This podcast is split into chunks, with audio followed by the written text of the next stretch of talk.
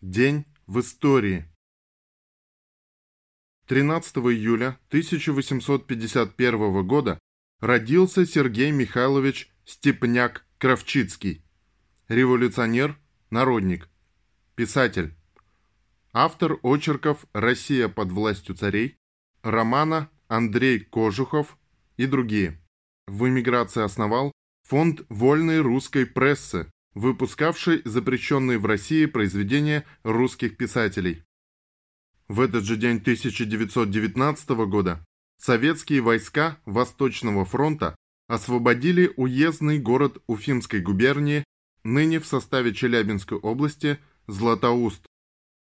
В этот же день 1923 года Президиум ЦИК СССР принял обращение ко всем народам и правительствам мира в связи с образованием Союза СССР.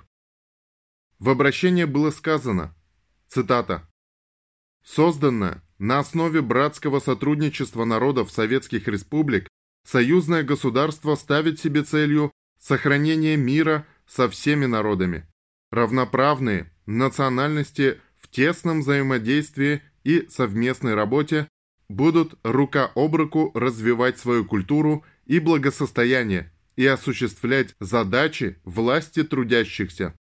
Будучи естественным союзником угнетенных народов, Союз Советских Социалистических Республик ищет со всеми народами мирных и дружественных отношений и экономического сотрудничества. Конец цитаты. В этот же день Президиумом ЦИК СССР было принято и разослано всем ЦИК союзных республик сообщение, котором доводилось до их сведения, что Президиум ЦИК СССР приступил к работе как высший орган власти Союза СССР. В этот же день 1930 года завершил работу 16-й съезд ВКПБ.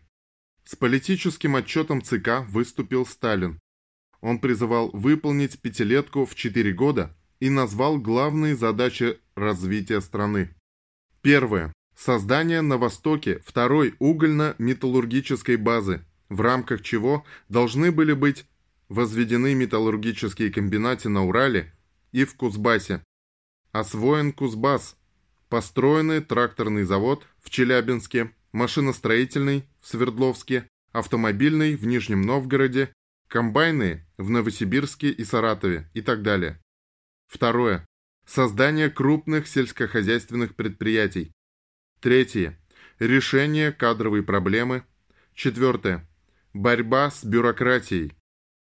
Пятое. Систематическое повышение производительности труда. Шестое. Проблема снабжения. Седьмое. Упорядочение всего кредитного дела. Восьмое. Создание солидных резервов. Основной итог съезда. Съезд поручил добиться выполнения пятилетки в 4 года. Вошел в историю как съезд развернутого наступления социализма.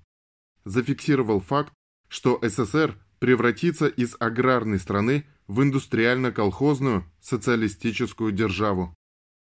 13 июля 1961 года было утверждено положение о гражданской обороне СССР, которое определило создание системы обеспечивающей защиту населения и народного хозяйства от ракетно-ядерного, химического, бактериологического оружия, проведение спасательных и неотложных аварийно-восстановительных работ в масштабе всей страны.